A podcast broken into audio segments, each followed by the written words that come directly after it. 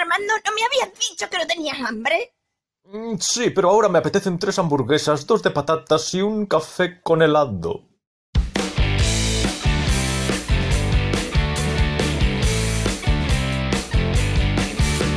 Episodio 14 de Café con helado. Episodio 14, no es el 13. No, este es el 14 ya.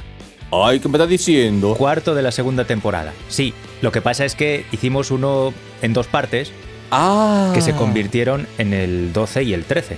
Ah, pues voy a cambiar entonces el nombre del archivo. Ah. El número 14. Sí, Episodio 14 de Café con helado. Episodio cuarto de la segunda temporada. Para. Bueno, voy a lanzar el mensaje habitual porque creo que en dos o tres ocasiones anteriores no lo he hecho. Hmm. Si alguno da la casualidad de nuestros, bueno, los followers ya no porque ya lo saben, pero alguno se ha incorporado directamente a este capítulo 14, sí, porque le haya llamado la atención la foto o el título o la descripción. Capítulo 4 de la segunda temporada, esto es Café con helado, son conversaciones entre Marcos y Armando, yo Armando un servidor, Marcos el que está al otro lado del internet, Yo mismo. que usted mismo, que sin tema preestablecido, contenido, guion, ni nada parecido, nos ponemos a hablar mm, de lo que surja. Sin habernos avisado de nada el uno al otro. Efectivamente. Venimos aquí, Y, sí, totalmente a, pecho, descubierto, Eso. a portagallola, que sea lo que hace quiera. Eso es. Eso. Vale, Y claro, así las cosas, que no sé, tienes algo en la cabeza. Tengo una cosa en la cabeza. Tengo una cosa en la cabeza. Hasta ahora, en un par de ocasiones, hemos hecho una especie de corrección de malentendidos eh, sucedidos en episodios anteriores. Nuestra famosa fe de ratas. Fe de ratas, a, a la que yo llamo fe de malentendidos. Y hoy quiero abrir una especie de subapartado de esa sección que voy a llamar fe de cagadas. Porque Bueno. esto sí, a ver, esto no ha sido, no fue un malentendido, sino un error por mi parte. En el episodio en el que hablamos del libre albedrío. Vamos Te a acordarás, fue el primer episodio de la segunda temporada, episodio 11 en el cómputo general. Y en ese episodio yo no me esperaba la pregunta que me mandaste y al inicio de mi explicación de lo que yo entendía por libre albedrío, pues me aturullé un poco, porque me abrumó la tarea de, de definir la idea que yo tenía de libre albedrío. Digamos que pudo conmigo, me abrumó y di una definición de entrada excesivamente estricta, vamos, imposible de cumplir. Ajá. Claro, la definición que, que di yo Sí. era absurdamente estricta. Y la quiero Ajá. rectificar, ¿vale? Tuyo es el micrófono. Sí, pues voy allá.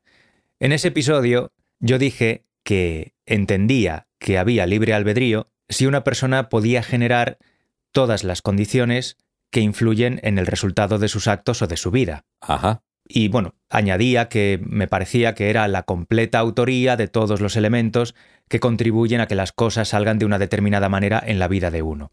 Ajá. Eso. Eso es tan absurdo como decir que para que se pueda decir que una persona es fértil, esa persona tiene que poder controlar voluntariamente cuáles serán todos los rasgos físicos y psicológicos de sus hijos.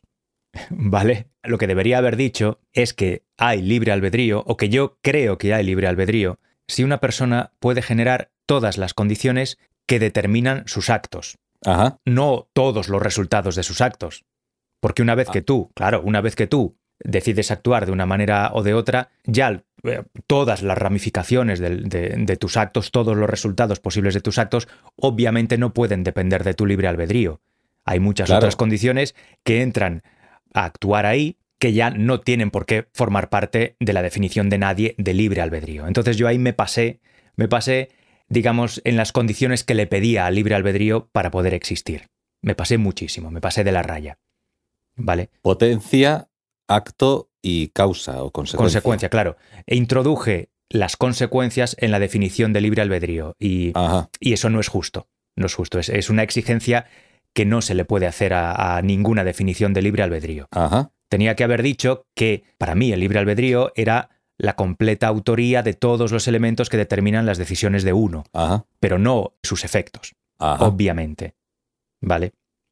Pues eso, básicamente, Muy bien. lo que yo verdaderamente creo que es el libre albedrío, o para que yo crea que hay libre albedrío, tiene que suceder que alguien tenga la capacidad de ser el verdadero generador voluntario de sus actos. Sí. Y yo creo que eso es imposible, por eso no creo que haya libre albedrío.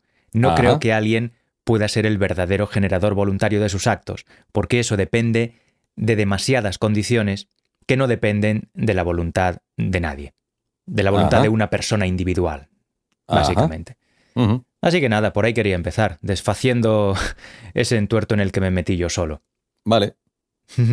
Y claro, hablando nosotros, tú y yo del libre albedrío, sí, tú sabes que yo no comparto esa visión del libre albedrío, Hmm. pienso que sí existe, sí, pienso que las circunstancias, bueno, resumo un poco mi hipótesis sí, o mi, bueno, mi tesis, que las circunstancias son las que sean, que las consecuencias son las que sean, sí, pero que el libre albedrío hace referencia a una innata capacidad del ser humano, Mm. que quizá puedan compartir o no otras especies, no lo sé, Mm. pero que es innata del ser humano y que con todo y con eso es la capacidad, digamos, es la capacidad de la mente para poder generar respuestas creativas a determinadas situaciones, Mm. lo que demuestra que el libre albedrío sí existe. Es decir, libre albedrío no tiene que ver, fíjate lo, lo que te digo, con las circunstancias. Es que el libre albedrío no es en relación a las circunstancias, sino es en relación a una capacidad humana. claro, ¿Vale? O sea, las circunstancias pueden ser un barracón en un campo de exterminio en la Alemania nazi, las circunstancias pueden ser estás en el sofá de tu casa viendo una serie de Netflix, claro. ¿vale? Perdonadme eh, esta, esto que acabo de decir, ¿vale? Pero es para reflejar, es que no sé decirlo, para reflejar que al final de lo que se trata es de una capacidad humana, que las circunstancias son accesorias, Mm, porque lo que importa es si tú tienes o no tienes esa capacidad para el libre albedrío claro, que no somos, que no somos máquinas, que no somos engranajes, no somos como relojes suizos. ya. Entonces, hay un margen de discreción en la capacidad humana para generar respuestas que no depende de una forma mecánica de las circunstancias que se te presenten. Porque luego ya las consecuencias o el total de información que tú recibes o las condiciones del contexto, pues son unas determinadas, las que sean. Cuando hablo de libre albedrío, no me refiero a una idea de libertad, sino me refiero a una capacidad humana Mm. que se puede dar en un contexto determinado u otro. Para mí eso es el libre albedrío, la capacidad, Ya, la capacidad de la mente para poder elegir. Mm. Otra cosa es que luego, hombre, si estás, ya te digo, en medio de un volcán a punto de entrar en erupción, pues el libre albedrío no tiene que ver con eso, tiene que ver, bueno, pues, pero ahí el libre, el libre albedrío juega, ya. juega a la hora de tomar decisiones. Y esa capacidad existe. Lo que pasa es que yo creo que es imposible salirse de las circunstancias.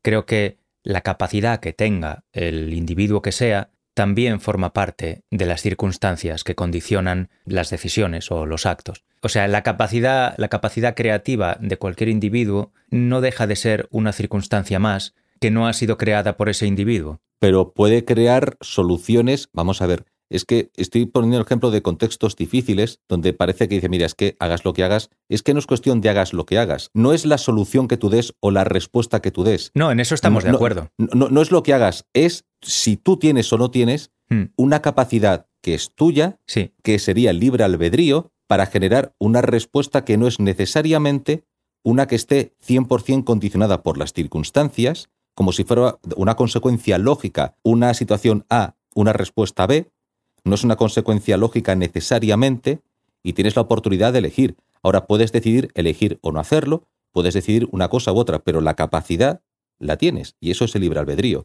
Tú si eres un oficial en ese campo de exterminio, tienes la oportunidad de negarte a matar y que te maten, o puedes seguir matando porque recibes órdenes y tú las cumples. Vale, perfecto. Pero la posibilidad de hacerlo la tienes.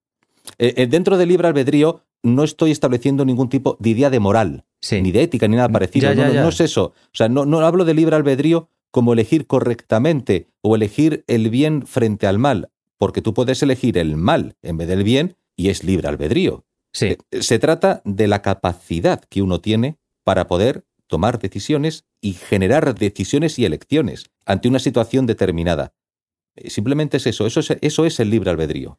Claro, pero eso para mí no deja de ser una circunstancia más. O sea, yo creo que todos son circunstancias. Yo tampoco creo que el libre albedrío tenga que ver con un resultado concreto, por eso me he corregido al principio de este episodio, eh, ni con un resultado concreto, ni con una acción concreta, ni con una decisión concreta. Pero en el fondo sí creo que somos máquinas. Decir que somos máquinas desde mi punto de vista, no implica decir que estemos perfectamente engrasadas o que siempre funcionemos de la misma manera, pero sí creo que todo lo que contribuye a las decisiones que tomamos, todo lo que desemboca en las decisiones que tomamos, Hola, soy Marcos. Introduzco aquí este inciso para contar que en este punto de la conversación recibí una llamada que me hizo perder el hilo de lo que quería decir, y es lo que explica la interrupción del discurso y la falta de cohesión entre la frase anterior y la que viene ahora.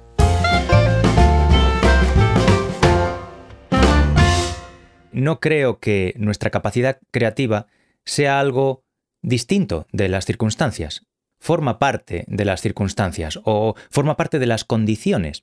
Y es una condición que no está generada por nosotros. Sucede en un contexto. Sí. Pero el contexto, lo que quiero decir es que el contexto es irrelevante. O sea, es verdad que circunstancia, vale, si entendemos literalmente la palabra circunstancia como las cosas que nos rodean en un momento determinado, como contexto, vale, pero, pero en este caso a mí me gustaría definir circunstancia como todo aquello que determina cómo suceden las cosas o qué cosas suceden, más bien, ¿no? Entonces, en ese caso, creo que escapa tanto a nuestra influencia o, a nuestro control, nuestra propia capacidad creativa, como las circunstancias, es decir, el, estado en el que nos encontramos o el, estado en el que se encuentran las cosas que nos rodean. Forma parte del mismo conjunto de elementos que nosotros ni generamos ni podemos controlar de forma absoluta. Es decir, e, es lo mismo, para mí es igual, bueno, quizá no, a ver, no en el mismo grado, ¿no? Pero, pero por decirlo para que se entienda bien, es igualmente incontrolable el campo de concentración en el que yo estoy encerrado como la generación de mis pensamientos o la generación ah. de mi voluntad. Para mí es ah. lo mismo. Eh, es, está surgiendo de algo que no depende de mí, que está fuera de mi control. Entonces, aunque a mí me parezca que al hacer algo lo estoy haciendo por propia voluntad, por una voluntad que genero yo, en el fondo yo no creo que sea yo mismo el generador de esa voluntad. Creo que es algo que aparece sin que yo verdaderamente, verdaderamente sepa de dónde sale. ¿Sabes?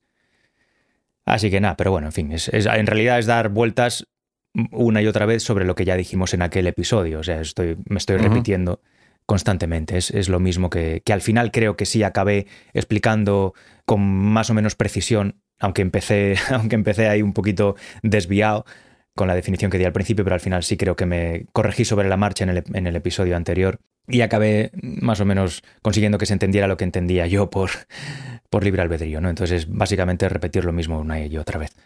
Vale, Claro, y con respecto al libre albedrío, yo en aquel momento quise sacar un tema, pero ya se nos acababa el programa y no pude. Como no sabíamos de qué hablar hoy y has empezado con esta corrección o fe de ratas o acerca del libre albedrío, yo te pregunté, claro, si tú piensas que el ser humano no tiene libre albedrío, a lo mejor el tipo de sociedad en el que debería vivir sería quizá una sociedad más bien, no lo sé, pregunto, hmm. programada, eh, dirigida, monitorizada, porque bueno, oye, si al final, ¿para qué quieres esa fantasía de libertad o esa libertad entendida como fetiche? Hmm. Si la realidad es la que es. Sí. Entonces, eh, o, o, un tipo de sociedad donde digan, oye, es que como tú tienes, o confiamos en que tú como ser humano con libre albedrío, bueno, pues más o menos acertará o, o, no, o fallará en la toma de decisiones, hmm. pero la sociedad, las leyes, las instituciones políticas te van a dejar un margen de actuación o de maniobra porque creemos que en un entorno en el que estuvieras 100% monitorizado y controlado en todo lo que tú tuvieras que hacer, tú sentirás que hay algo que te falta o, no, te, o no estarás a gusto realmente. Sí, bueno, en realidad no entiendo la que, que se llegue a esa conclusión lógica a partir de la falta de creencia en libre albedrío. Que yo crea que no existe libre albedrío eh, no significa que no crea que las cosas tienen consecuencias.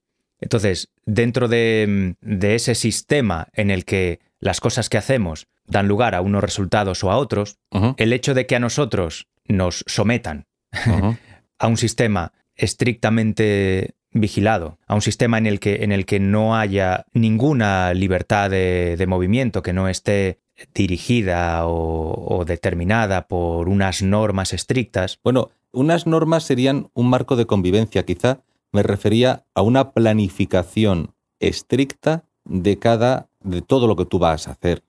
Y, y- y- una persona puede pensar que en nuestro mundo, pues también está, claro, es que yo me siento obligado, estoy obligado. No, no. Hablo de una verdadera planificación absoluta de tu vida desde el día que naces en una determinada dirección, de unos límites de los cuales no puedes salirte o directamente estás cometiendo un delito. Claro, pero ¿para qué? Alguien tendría que elaborar esas normas, ese sistema de normas rígidas. Al final Eh, sí, eh, tendríamos que confiar en que algunas personas tienen un grado mayor de mm, autonomía y que son las eh, indicadas para decidir cuáles son las normas a las que se tienen que someter los demás individuos. No, yo creo que no, no hay manera de, de salir de ahí. es que me gustaría distinguir entre normas, porque en nuestra sociedad hay normas y lo que serían mandatos, es decir, evidentemente hay unas determinadas normas, unas mínimas normas para que las cosas funcionen.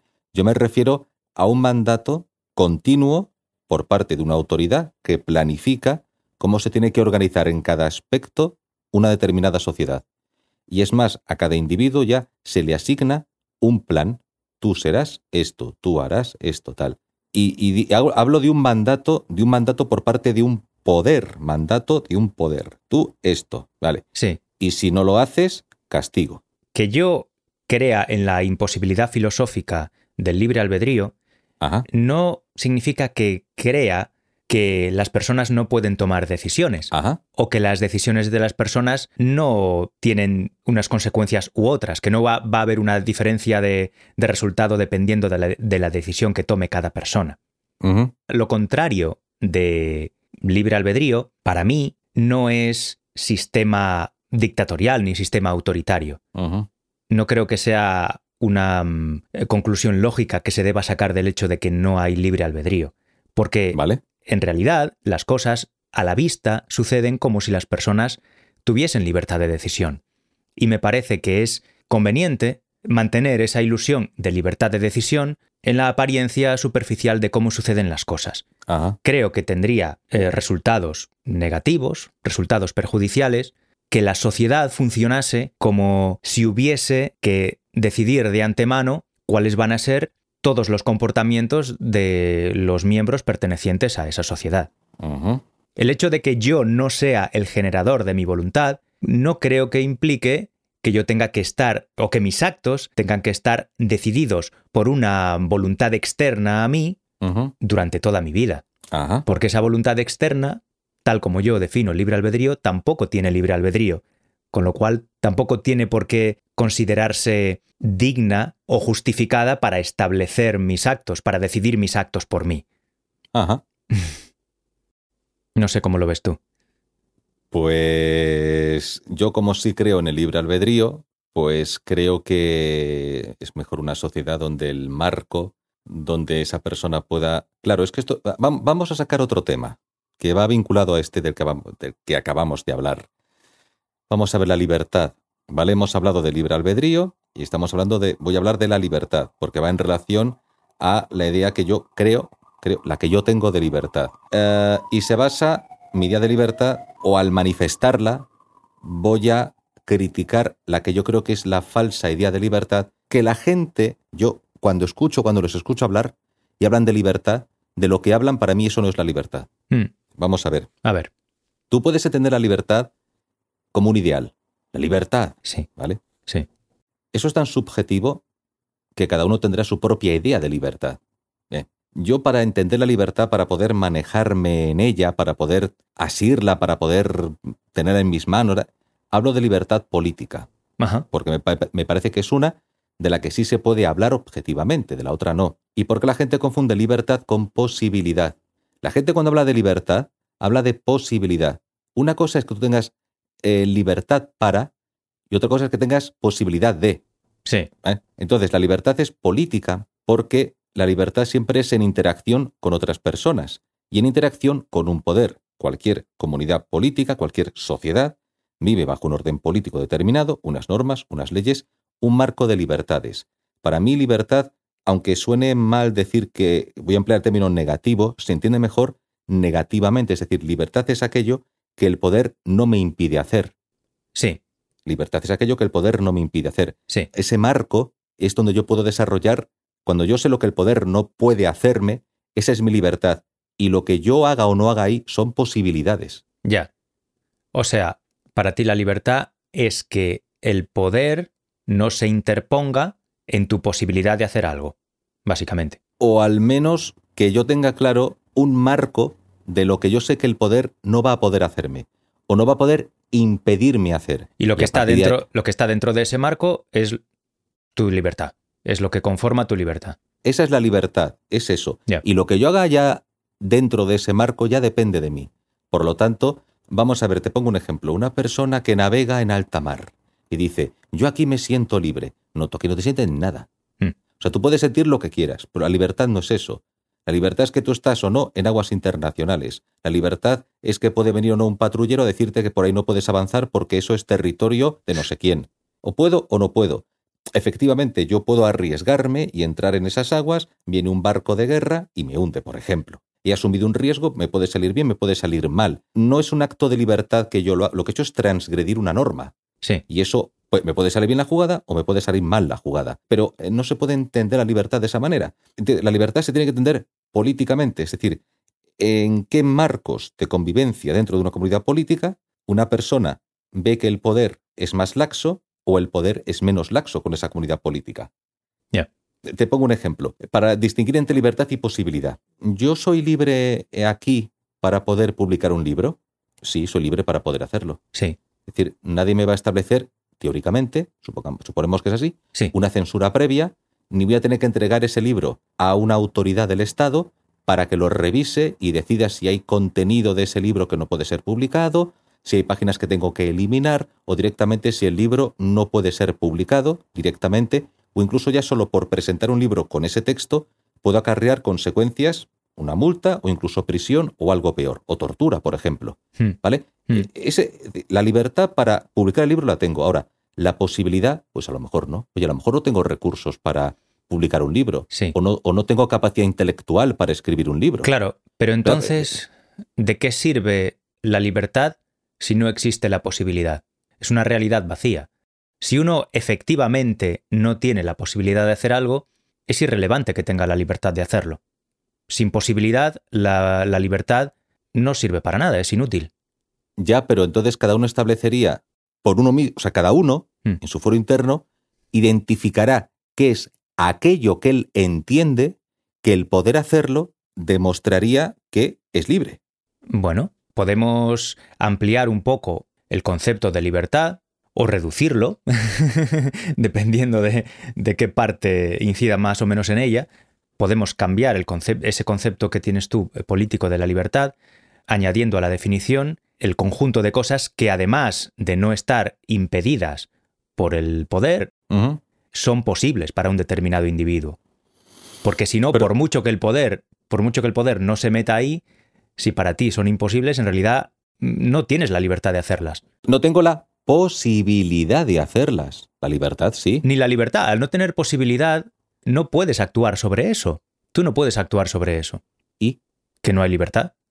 Es como si estuvieras atado de pies y manos por lo que sea, por la genética o literalmente por un elemento físico que te impidiese hacer algo. Es como si tuvieras a un gobierno em, eh, virtual reteniéndote para que no llegaras a, a poner en, en acto esa posibilidad. Si la posibilidad no existe, tú no eres, o sea, da igual que no estés coartado para, para hacer algo, porque es como si lo estuvieras. Estás coartado por las circunstancias o por la realidad de que no puedes hacer eso.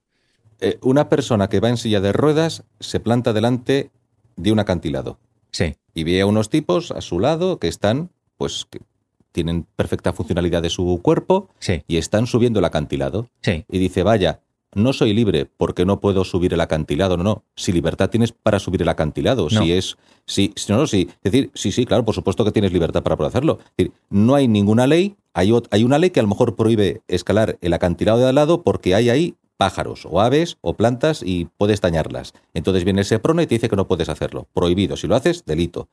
Pero este sí, este es un, hay un- una pared de piedra que si quieres escalarla, pues escálala. Porque por poder puede, o sea, tienes No. libertad para poder hacerlo. Hay una Ahora ley que- natural que se lo impide. a lo mejor si mañana una persona inventa un, yo qué sé, algo, lo que sea, que permite a esa persona poder escalar aunque no pueda mover las piernas, Eh. pues ya puede, ya puede escalar la montaña. Pues entonces mañana tendrá libertad. no, mañana, te- no la- mañana tendrá la posibilidad de hacerlo, la libertad la ha tenido siempre. En realidad no. Sí, lo que en, la es la en la práctica no. En la práctica no. Salvo que, que entiendas que sí, que, que la libertad puede ser, en ese sentido, meramente teórica. En ese sentido es una libertad meramente teórica. O sea, tú, tú entonces eh, igualarías libertad práctica con posibilidad. Claro, Ajá. claro, claro. Para mí libertad es que, bueno, a ver, en este sentido, ¿no? Hablando ahora que, es, que yo creo que no existe la libertad, ¿vale? E- Efectiva. Pero en este caso, para mí libertad sería que si quiero hacer algo, puedo hacerlo si nadie me lo impide. Que puedes hacerlo si nadie te lo impide. O nada me lo impide. O nada te lo impide. Claro, el gobierno o quien sea. Que si yo decido hacerlo, pues puedo llevarlo a cabo. Siempre va a haber cosas que yo sea libre de hacer o que no sea libre de hacer porque me lo impida otra persona, un gobierno o mi condición física o mi condición mental o las circunstancias que se den en un momento determinado. A efectos prácticos, no establezco diferencia entre la capacidad de impedimento, la capacidad de coartarme que tiene el gobierno y la capacidad de coartarme que tiene la física o la naturaleza. Ajá. Vale, te voy a poner un ejemplo práctico. Antes ya mencioné el tema de la publicación de un libro. Sí. Vamos a suponer la siguiente situación. Eh, tú puedes publicar un libro, tú puedes hacerlo, tú, pues no sé, has ahorrado, yo qué sé, por el motivo que sea, por el motivo que sea, tú puedes pagar, por ejemplo, una editorial Mm. para que publique, eh, bueno, pues publique tu obra. A lo mejor tu obra son mil páginas Mm. y tú has creado mil páginas, las has creado, son tuyas, ¿vale? son mil páginas y quieres publicar mil páginas. Y de repente el gobierno te dice, ya, pero es que Menganito siente que no puede desarrollar su libertad si tú publicas mil páginas de un libro, porque como no hay recursos suficientes para que haya páginas para que todos puedan publicar su libro, tú no podrás publicar un libro de mil páginas, sino que tendrás que publicar un libro de 500 Mm.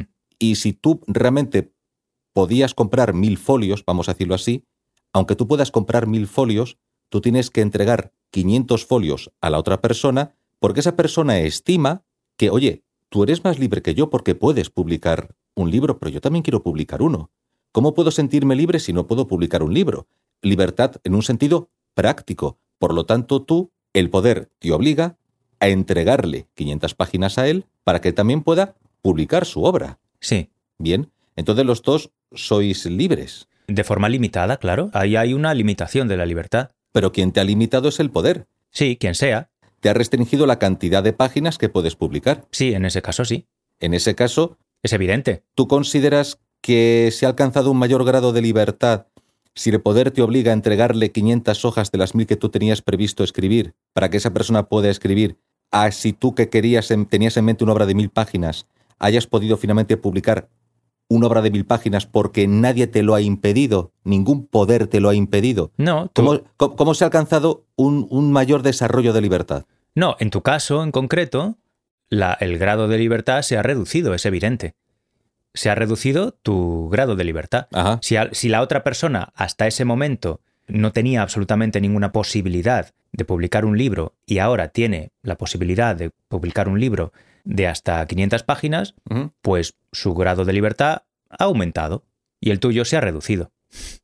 Sí, a ver, en un contexto en el que los individuos viven en sociedad, Lo que suele pasar es que las libertades de los individuos se limitan mutuamente. Pero se podrían limitar, se pueden limitar mutuamente, pero de forma espontánea o voluntaria, no impuesto por el poder. Bueno, sí, puede imaginarse una sociedad en la que, bueno, en la que se lanza la gente a la naturaleza y se deja que el grado en que uno y otro es más o menos libre, pues se decida, por decirlo de alguna manera, por la interacción libre entre los individuos. Pero Claro, pero yo marco la diferencia entre lo que uno pueda o no hacer y luego un marco de normas que son las limitaciones que establece el poder, que ese marco de normas es lo que desde un punto de vista sentido negativo, es decir, lo que el poder no te puede hacer, ese marco es la libertad en el sentido político. para que haya algún tipo de libertad general, Ajá. tiene que haber un marco político que limite de alguna manera algunas libertades. Porque si no, al final, el resultado es que hay una anarquía en la que las personas que parten con más recursos o con mayor fuerza física o con mayor capacidad de agresión son capaces de incrementar su, su libertad a costa de reducir la libertad de los demás. Bueno, y- y claro, su libertad, si tú tienes esa idea de libertad, yo como estoy con esa otra idea de libertad, Bueno, ¿qué más da que sea el gobierno el que limita tu libertad que que sea el abusón de la tribu de al lado que viene a partirte la cabeza para que no hagas lo que a ti te apetece hacer? Pero cuidado, cuidado, eso no es civilización, eso no es una comunidad política, eso no es quívitas, o sea, eso no, es que estoy hablando, Claro. estoy hablando de política, o sea, estoy hablando de una comunidad política. Por eso digo que para que haya civilización tiene que haber un poder que limite las libertades individuales. Porque si no, al final se convierte en que los más brutos obtienen su libertad a costa de limitar totalmente la libertad de los que no se pueden defender. Pero vamos a ver, pero las normas pueden establecer un principio de no agresión. Tú no puedes agredir físicamente a otra persona, tú no puedes insultarla, tú no puedes zarandearla, tú no puedes retenerla. Claro, pero no tiene, que haber, tiene que haber algún tipo de coacción que obligue a los más brutos a cumplir esas normas de no agresión. Bueno, por, por supuesto, Claro, claro que sí. sí. Eso yo, eso yo eso no lo discuto. Por la mera convivencia de las personas Sí, claro. no se alcanza ese consenso de no agresión. Bueno, pero te voy a buscar el ejemplo banal porque hemos hablado del libro, del ejemplo de, mm, de la publicación de un libro. Tú me has dicho que esa persona habrá alcanzado, habrá alcanzado un mayor grado de libertad porque el Estado no ha intervenido de alguna forma para que, claro, ya no son mil, ahora son 500 páginas tú, 500 páginas él, de manera que ya también. Vamos a una discoteca. Una discoteca donde llega, pues hay un grupo de chicos, un grupo de chicas. Y llega un chico que es el más guapo, el más simpático, el más echado para adelante, el más tal. Oye, se las lleva todas de calle. Sí, Y dice, no, no, no, dice, no, no, espera, espera, yo, yo, yo, cuidado, cuidado, oye, este tío que lo acapara todo, es que se las lleva todas, se las lleva todas, ¿no? Y dice el Estado, vale, vamos a hacer una cosa. A la discoteca, fulanito va a poder entrar solo de 9 a 10. Va a tener que entrar con una máscara y se la va a quitar solo durante 5 minutos para que solo se pueda fijar en ella, pues una chica durante 5 minutos, por ejemplo. Y a partir de las 10 se tiene que ir, y lo que haya pillado, pilló, para garantizar que los demás también puedan llevarse algo. bueno, pero eso no garantiza que los demás se lleven nada. Ah, por supuesto que no. Claro que no. Salvo que obligues a las mujeres a fijarse en los demás, con lo cual estás limitando la libertad de las mujeres. Sí, mira, por ejemplo. Claro, sí. Es eh, bueno, a ver, podemos ponernos, podemos ponernos a calcular cuánta eh, libertad eh, ganan unos y cuánta libertad pierden otros, o cuánta libertad general se gana y se pierde. eh, Es que estás hablando en términos de libertad. Claro, es que ese es el tema. Tanto en el tema del libro como en este tema, es como, ahora que fulanito lleva la máscara, entra solo de 9 a 10 y solo puede quitársela 5 o 10 minutos, porque ya con eso ya, ¡buah, mira este, no sé qué, hola, que, quiero rollo con él, no sé qué! Y pues entonces, en vez de llevarse cada día una, pues a lo mejor, pues, pues es una vez a la semana. Dicen, ay, los otros, perfecto, tú le has limitado a él su libertad, de manera que nosotros tenemos más libertad, y lo digo entre comillas, Mm. porque es como el ejemplo del libro. Parece que por limitarle a él, por limitarle a él en su libertad, es decir, que no se le prohíba entrar ahí y entrar y hacer lo que más o menos, pues está su juego, lo que sea, los otros, pues hombre, aumentan sus posibilidades de, eh, bueno, pues a ver si bajo pillan algo. o- bueno, o no. No está claro. no, Ahí o en no. ese caso yo no tengo claro que, que aumenten sus posibilidades. Salvo. Posibilidades, tú lo has dicho. no, no, está- claro, ya no libertad. claro. Es que si no aumentan sus posibilidades, desde mi punto de vista tampoco se ve aumentada su libertad. ¿Y cómo aumentamos sus posibilidades para que aumente su libertad? ¿Qué hacemos en la discoteca, Marcos? Su libertad, ¿de, de qué libertad estamos hablando ahora en concreto? Claro, es que ese es el tema, porque tú, Claro. esto- tú estás hablando de libertad Sí. y, y qué, y qué tiene que ver el ejemplo del libro, porque dijiste que aquel que recibía 500 páginas, de alguna forma había aumentada su libertad. De- depende, hacemos lo- depende. Si hacemos lo mismo en la discoteca, ¿cómo aumentamos la libertad de los que están ahí? Bajo tu definición de libertad. Bajo tu definición de libertad. No, no, no. Repito. En el caso del libro, la persona que recibe de repente 500 páginas aumenta su libertad si por algún motivo, antes de recibir esas 500 páginas, no tenía ninguna posibilidad de acceso a 500 páginas para escribir. Pero puede ser que esa persona no tenga libertad para escribir un libro, pues porque no tenga ninguna capacidad de expresión escrita, por ejemplo. Por muchas 500 páginas que tenga, Pero eso es posibilidad, no libertad en el sentido político. no, no libertad, libertad en el sentido político, es claro, sería no impedirle que se pusiera a escribir, o no impedirle que adquiriese 500 páginas. Si puede conseguirlas, pues es asunto suyo. Claro, sí, efectivamente, sí, sí, sí. Se coarta la libertad del otro si, pudiendo tener acceso a mil páginas, el gobierno dice, o sea, el gobierno llega y dice que no puede usar más de 500. Sí, se está limitando su libertad. Y la libertad del otro se está aumentando si antes no tenía acceso a 500 páginas y ahora sí lo tiene, porque antes no podía escribir, no tenía libertad para escribir, para escribir un libro, por mucho que quisiera o por mucha capacidad que tuviera. Marcos, Marcos, la libertad sí la tenía. La libertad la ha tenido siempre. no, La libertad, la libertad la tiene si el poder no te impide hacerlo. No, Eso es la y si no libertad. tienes la posibilidad física de hacerlo o la, o la- o la posibilidad real de hacerlo. Pues eso es posibilidad, no es libertad. Pero ¿cómo va a haber libertad sin posibilidad? ¿Cómo va a haber libertad sin posibilidad? Porque la libertad es una cosa y lo otro es posibilidad. Y dentro de las posibilidades, cada uno subjetivamente se sentirá más o menos libre con respecto a los otros. Pero eso, no es, eso depende de cada uno. No se puede hablar de la libertad si no se puede establecer un marco que sea, eh, vamos a ver, objetivamente tangible para todos. Pero la imposibilidad es algo objetivamente tangible. Vamos a ver, vamos a ver a- al ejemplo del campo de exterminio. En el campo de exterminio, tú tienes prohibido salir del campo de exterminio, porque hay una norma que dice que no puedes abandonar, saltar la alambrada y largarte, por ejemplo. Sí. Si lo intentas, pues vendrá un guardia y te intentará matar pegándote cuatro tiros. Hmm. Si lo consigue, pues se acabó, caput, te moriste. Hmm. Si no consigue matarte, pues y consigue saltar la alambrada, pues sales del campo de exterminio. Sí. Y dices, ya soy libre. Hmm.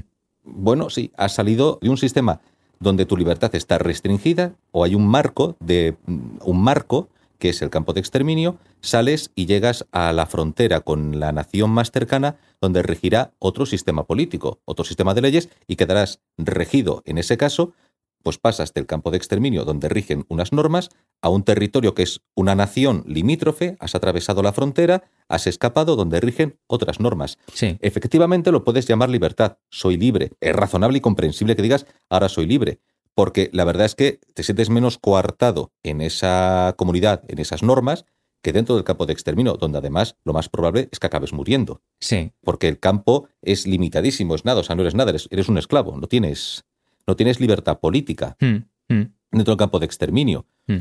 Claro, es por eso, por eso yo creo que la libertad nunca es absoluta. La libertad es relativa. Bueno, la libertad es lo que en cada caso se dictamine que el poder puede o no puede hacerte. Esa es la libertad política, de esa es de la que uno puede hablar objetivamente. Lo otro es una sensación subjetiva que tiene cada uno.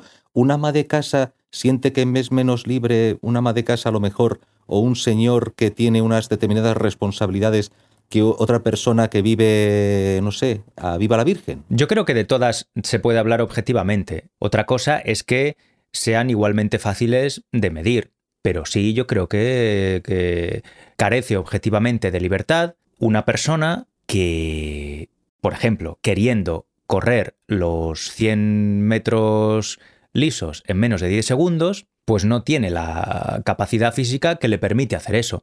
Esa persona no es libre para correr los 100 metros lisos en menos de 10 segundos. Es que no, es que, no, pues vamos a ver, no, pero Ma- Ma- Marcos, a ver, un, un, un, un señor, ¿vale? Sí, Casado con tres hijos, sí. ¿vale?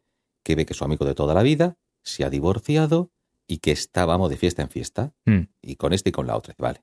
sí. No puede pensar, claro, mi amigo es más libre que yo. No, vamos a ver, olvídate, no es así. O sea, no es eso. Eh, Ya. ¿A ti, el, es- ¿A ti el Estado te obliga a casarte?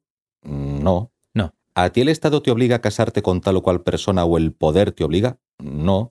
¿Tú tienes la posibilidad de divorciarte? Digo, Sí. Cuando tú estás casado asumes unas responsabilidades. Eh, Sí, claro, pero las has asumido. Pudiste elegir hacerlo o Mm. no hacerlo. Sí, Elegiste hacerlo y al hacerlo asumiste unas responsabilidades. Pues es tu problema. ya. Ahora, que tú pienses que el otro es más libre porque puede hacer todo eso que tú no puedes hacer porque no está... Eso son circunstancias subjetivas, posibilidades, situaciones. La libertad política es el marco que te dice si el Estado o el poder te obliga a casarte. O, por ejemplo, si tu familia te dice que te tienes que casar y tú dices, por ejemplo, que no. ¿Vale? Pues tu familia no puede acudir a la policía y decir, oiga usted, policía, obliga a mi hijo a que se case. No puede. Sí. No puede ir a una oficina, decir, fulanito, mi hijo se casa con venganita. Pones tú la firma, el padre, un sello de la administración y por narices tú te casas con fulanita o vas a prisión. Sí. Eh, Eso, eso no sucede. Eso es la libertad. Vale, eh, vale, son, son conceptos distintos de la libertad. Según tú, la única libertad que puede ser objetiva o de la que se, o de la que se puede hablar objetivamente es la libertad política. Es decir, Sí, el marco en el que el gobierno no te impide activamente hacer algo en concreto. ¿No? o te obliga activamente a hacer algo concreto. Eso es. Bien, sí. Sí, en el que no estás coartado de, de- de alguna manera por el gobierno u obligado de alguna manera por el gobierno. Por el poder, sí. el marco que es ajeno a esas restricciones o a esas obligaciones es tu marco de libertad político. Y crees que ese marco de libertad político es la única libertad que se puede considerar objetivamente. Sí, Vale, bueno, no estamos de acuerdo en eso. lo, Yo lo sé, lo sé, lo sé. creo que no es el único eh, marco de libertad del que se puede hablar objetivamente. Sí creo que mm, seguramente sea el, el más fácil de, de medir, el más fácil de ver a- a simple vista. Bueno, eh, eh, yo, creo que es el que se puede, el que se puede abordar objetivamente. Habrá muchas personas que consideren que eso de lo que se puede hablar objetivamente digan, no, no, ¿cómo que libertad? No diga usted, no, ¿cómo que usted puede hacer esto, esto? No, no, el poder a usted le tiene que limitar mucho más todavía. Sí. Es el marco de libertad sobre el que se puede tener influencia absoluta. El marco de libertad sobre el que se puede tener influencia objetiva absoluta. Pero, claro, desde mi punto de vista, no creo que sea la única forma posible de hablar de libertad. No creo que tengamos que vernos limitados a ese marco a la hora de hablar de libertad. Digo, a la hora de hablar de libertad desde un punto de vista, a ver, Claro, a la hora de ponernos a legislar sobre libertad, sí, obviamente, claro. Ese es el único ámbito manejable, obviamente. Sí, en eso estamos de acuerdo. sí. Mm. Yo, yo creo que en Cuba hay menos libertad que en España, por ejemplo. Sí, Yo lo creo. Habrá quienes consideren que en Cuba se desarrolla la auténtica libertad precisamente por cómo está constituido el sistema político, legal, normativo, institucional sí, de la República de Cuba, por ejemplo. sí. Habrá quien considere que en Corea del Norte eso es la auténtica libertad. Lo demás es, es- es un, es, un, es una fantasía, es un fetichismo de libertad. No, que así, a- así de esa manera la gente es realmente libre. Porque viven de esa manera. Por ejemplo, Ah. Vale, yo en- entiendo, ves, incluso cuando quieres abordar el tema de la libertad política, cada persona es de su madre y de su padre. Yo, al menos puedo opinar, opino, Mm. que una persona que vive en España es más libre políticamente Mm, que una persona que viva en Cuba. Y cuando un cubano grita libertad, libertad, libertad, le está gritando el ideal de la libertad. Porque Sí. lo que sucederá, a mi juicio, espero que suceda, y lo digo y lo afirmo, que suceda, es que si transitan de un sistema político de unas características a otro sistema político distinto, la gente será, a mi juicio, políticamente más libre. Sí, Otra cosa, otra cosa es que unos consideren que antes era mejor y que ahora es peor Mm. porque le va mejor, le va peor, lo que sea. Y tenga, pero, pero yo creo que transitaría. Tú puedes hablar de la libertad como ideal, libertad, tal, libertad, libertad. Perfecto, maravilloso. Pero al final la realidad es bajo qué forma política vive una sociedad determinada. sí, Y es lo que se, y es lo que se puede evaluar. sí. Vale, en, en eso sí podemos estar de acuerdo. Yo seguramente estaría de acuerdo contigo en que bueno, esas eh, sociedades de, de las que has hablado políticamente son menos libres que, otras sociedades donde se restringe menos, pues eso, la libertad de la gente, ¿no? Pero bueno, luego sería debatible, creo yo, si lo que, lo que dices tú, si eso en general tiene más eh, consecuencias positivas o negativas, o si eso contribuye a una mayor libertad entendida de forma más general y no solo limitada al, al concepto político. O al concepto de bien común. O al No- concepto de sé. bien común, sí. Sí, eso sería debatible. Eh, Pero sí, puedo, puedo estar de acuerdo contigo en eso, en que la libertad política, bueno, sí va, sí va por ahí, es, es más fácilmente definible y, y, tiene que ver con eso, con la cantidad de injerencia del gobierno en... Pues en, es que no sé cómo, cómo decirlo sin, sin, repetir la palabra libertad, ¿no? Pero... Es, es, que, es que sabes qué pasa. ¿Sabes por qué me preocupa este tema, Marcos? Hmm. Este tema me preocupa especialmente y, y defiendo mi tesis, y lo hago además con vehemencia, porque eh, la palabra libertad puede ser usada justo para, a mi juicio, conseguir lo contrario de lo que yo entiendo que es libertad. Ya. Entonces, cuando una persona emplea la palabra libertad arbitrariamente como un ideal, libertad, libertad, libertad, pero no especifica exactamente de qué está hablando, sí. la libertad, como suena bonito, porque suena bonito, es una palabra, es un tótem, es un universal, ¿vale? Sí. Dices, ah, el de, este es el de la libertad, pero libertad, ¿cómo? Libertad de quiénes, cómo, de qué manera. Ya, ya. Eh, libertad, o sea, específicame de qué narices estás hablando. Claro, claro. No me, no me vendas ideales, no me vendas conceptos abstractos, no, háblame de contenidos concretos. Hmm. Por eso es un arma política de consecuencias imprevisibles. El uso de la palabra libertad, como la palabra pueblo, como la Hmm. palabra tal. Entonces, por eso mm, quiero defender este concepto de libertad porque obliga a la gente a reflexionar cuando escucha la palabra de qué demonios me está usted hablando exactamente. Sí, yo estoy de acuerdo contigo en eso. El hecho de que yo crea que la libertad política no agota la idea general que se pueda tener de libertad, no significa que yo crea que el concepto individual de una persona, la que sea, en un momento determinado, de libertad, pueda utilizarse como pretexto para someter a, a un pueblo entero o a, un, o a otro número determinado de personas.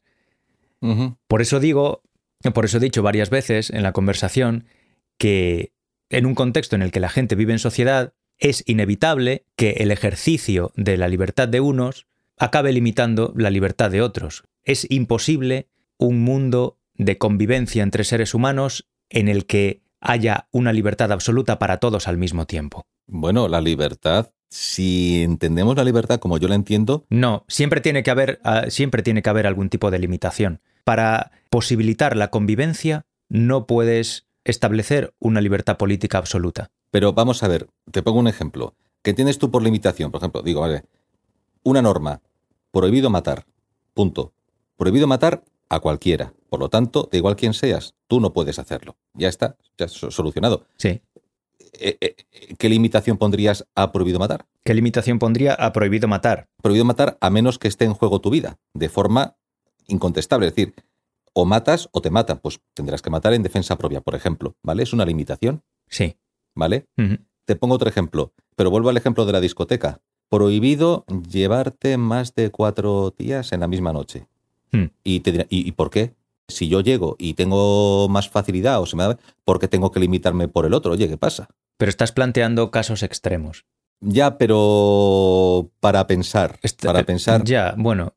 Me voy al extremo para luego manejar una escala de grises y, y valorar quizá las cosas de otra manera. Pero bueno, evidentemente el tipo que gestiona la discoteca dice a los que no ligan, os voy a dar la libertad porque a fulanito le voy a obligar a entrar solo una hora y a llevar una máscara durante cinco minutos. Y yo, Bien, bravo. Pero ¿qué libertad les da a esos? Desde mi punto de vista no les está dando ninguna libertad.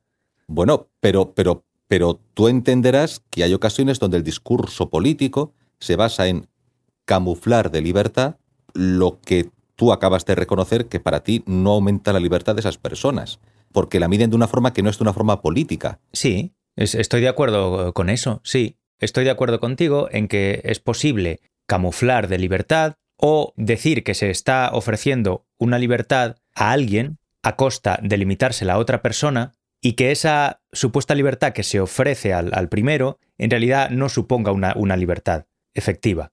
Que sea simplemente, pues eso, un simulacro de libertad que utilizas como pretexto para controlar al que no te interesa que de verdad tenga libertad. Por ejemplo. Vale, sí, estoy de acuerdo con eso. Pero también creo que hay casos en los que, si se quiere que haya un bienestar común, uh -huh. el bien común, un bienestar común, que no haya, Uh -huh. que no haya gente que viva extremadamente bien y gente cuya vida sea una miseria, uh -huh. tiene que coartarse necesariamente algo de libertad de los que a lo mejor están más capacitados para vivir bien.